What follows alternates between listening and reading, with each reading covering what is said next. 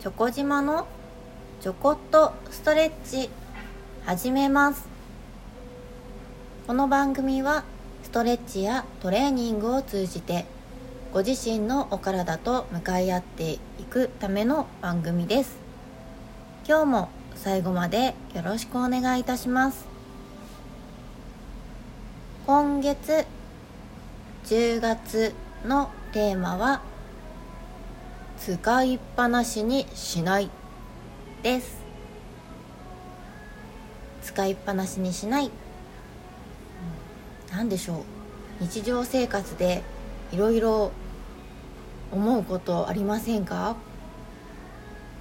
読んだ本。使った料理器具？調理道具？洗剤？シャンプーとか？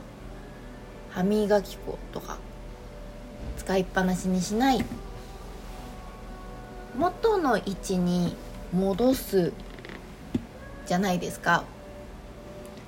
体もそうなんです。使って使いっぱなしにしない。元の位置に戻すです。今なかなか想像しにくいかもしれませんが是非日常生活の中で使いっぱなしにしない元の位置に戻すと思ってご自身のお体に目を向けてみてください。いろいろその使った部位は出てくると思うんですけれどもその元の位置に戻すっていうのがまずわからないという方が多いと思うんですね。元の位置に戻す姿勢を正すと同じなんですけれども正解が目に見えないのでもうすでに歪んでいるご自身のお体は正しいポジションっていうのをなかなかセルフで気づけない気づくことが難しいですね。そこをどうにかその使いっぱなしにしないっていうところに元の位置に戻すっていうところに持っていきたいんですけれども一番多分分かりやすいのは力を抜くなんですよ。使うというのは筋肉の収縮になるので使いっぱなしにしないは逆に伸ばす弛緩緩めるなんですね。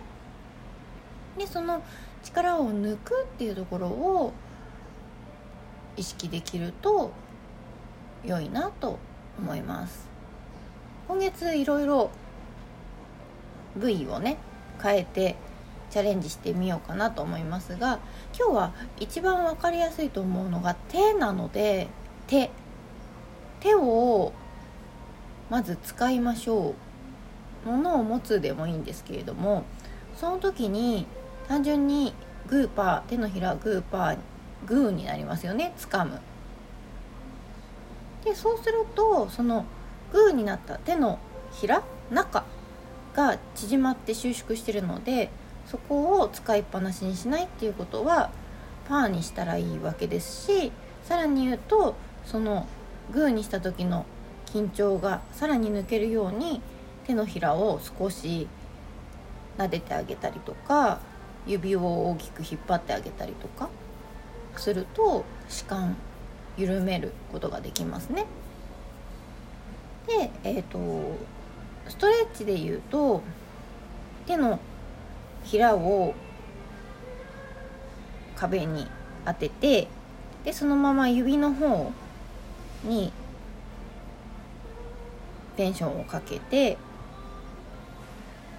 手のひら指の腹を伸ばすと思うと伸びてくると思います。でもちろん反対の動きもした方がいいので手の甲から指を離していくっていうのも試してみてください。でこれって連動してこの肘下手首から肘までの筋肉にもきちんとアプローチがかかるんですね。なのでそこをしっかり一緒に伸ばせると良いと思います。なぜならこの腕の筋肉は指手をグーパーすると動きます。ご自身で肘下の筋肉を反対の手で触ってあげてでそのままグーパー作ると筋肉が連動して動いているのがわかるかと思います。なのでこの筋肉もしっかり伸ばしましょう。緩めましょう。同じように床に手のひらをついて指先をご自身の体の方に向けます。でそこで体重かけてあげて内側が伸びていく。のも良いのですがさらに肘を指の方にご自身の体の方に曲げていきます。でそうすると手のひら手の腹が床からこう離れて剥がれてくる。剥がれてくると思うんですけれども剥がれてきていいのでゆっくり剥がしてあげてください。でそうすると肘の近くとかこの肘下のさっき使った部分とかもっともっと中間とかが伸びてきますね。でこれを手のひら床向きご自身の方に指を向けてベリベリベリって剥がすのと反対側手の甲を床指先はご自身の体の方にそして肘を指先と同じ方に曲げていき手の甲からねベリベリベリって剥がしていくと肘下の筋肉そして手首の周りの筋肉がしっかり緩んでくれます。これで手を使いっぱなしにしないが少しできるんですね。なので毎日手は使ってると思います。使いっぱなしにしないように是非1日1回と言わず使ったら使いっぱなしにしない。取り入れてみてください。またなんかここはどうですか？とかこれ使って使いっぱなしにしないわかんないですとかありましたら DM とかメッセージねいただければ今月の5日にねあの取り入れさせていただこうかなと思うのでよろしくお願いします。いつでもお気軽にお声をお聞かせください。今日は手です。使ったら使いっぱなしにしないチャレンジしてみました。また次回違う部位で試してみましょう。